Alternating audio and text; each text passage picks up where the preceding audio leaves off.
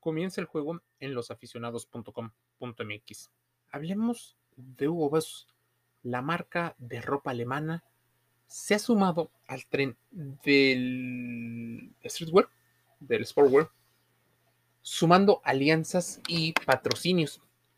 Ya se había visto su alianza con Fórmula 1, ahora lo hace con Fórmula E. También la marca Hugo Boss apoya al deporte y intenta vender trajes a la generación sneakers. Comenzó en el 2016 un declive porque la gente cada vez compraba menos trajes. Pero se dieron cuenta de una situación. La gente está utilizando la moda un poco más relajada. Así es como decidieron sacar nuevos lanzamientos. Los caracteriza la calidad, la moda y un estilo que es fácilmente identificable por ciertos grupos. Se dieron cuenta que muchos de los atletas, más allá de vestir en eventos elegantes su ropa, en eventos formales ya se empezaba a utilizar ropa más relajada, por así decirlo, ropa más suelta, incluso con ciertos estampados. Así, la marca se lanzó a la conquista de nuevas generaciones, sobre todo la millennial y la generación Z. Siguieron siendo una marca de lujo, pero le agregaron ese toque más urbano. Así empezaron a hacer colaboraciones con el tenis y con tenistas. Empezaron también a meterse en el fútbol, en la vela, en el golf, en búsqueda sobre todo de conquistar a esos públicos que seguían y que siguen asociándolos en buena medida a la elegancia, a la distinción, al estatus. Por eso, Hugo Boss ha decidido cambiar una parte de su estrategia y así conseguir salir de la crisis.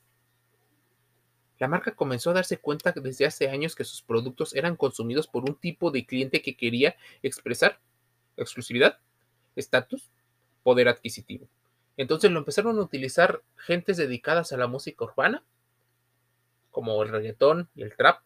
Lo empezaron a utilizar chicos relacionados con el reggaetón. Y así buscaban demostrar que seguían siendo elegantes. Las colaboraciones de ropa hoy son más importantes. La ropa y los accesorios es lo que alimenta una parte de la marca. La gente utiliza ropa Hugo Boss para ir al gimnasio, pero también para vestirlos entre estos estilos aesthetics. Este artículo no es un anuncio. Este podcast no es un anuncio, pero las empresas sí buscan que se hablen de ellas, por lo que en una época de crisis de los trajes, su ropa mucho más conocida, la ropa emblemática que ellos tienen, se dieron cuenta en, en gran medida que necesitaban cambiar. Y así lo hicieron. Buscaron sobre todas las cosas encontrar un público y lo encontraron. Lo encontraron en particular en esas personas que intentan seguirse viendo elegantes, pero con estilos más relajados. Y le ha salido muy bien, porque la empresa alemana ha recuperado en algunos países su nivel de ventas y nivel de margen previo a la pandemia. Y en otros lados crecen sus ventas debido a que se están poniendo elegantes y distinguidos, lo cual también es su especialidad. La NBA, el básquetbol, ya se ve en su sitio web. Muchos de los chicos que hacen videos musicales los están luciendo sin haberles pagado ni un solo dólar, euro o alguna otra moneda. No se les paga, pero los chicos quieren mostrar el logo.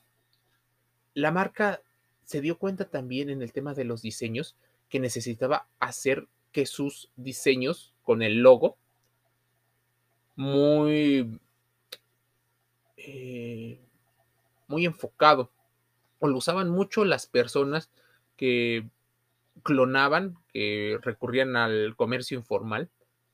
Incluso la gente que es muy recurrente a comprar estos productos de lujo de las clases medias. Las clases medias compraban productos para pertenecer y demostrar una diferencia en estatus. Es por eso que empezaron a um, vestirse de Hugo Boss. Y así, Hugo Boss ya no solo viste las presentaciones formales de los jugadores, también viste su vida casual, la música y otros nichos en los cuales no eran asociados. Hugo ves la elegancia del deporte. Escúchanos y visita el sitio web losaficionados.com.mx dentro y fuera del juego. Te envío un saludo y nos escuchamos el día de mañana.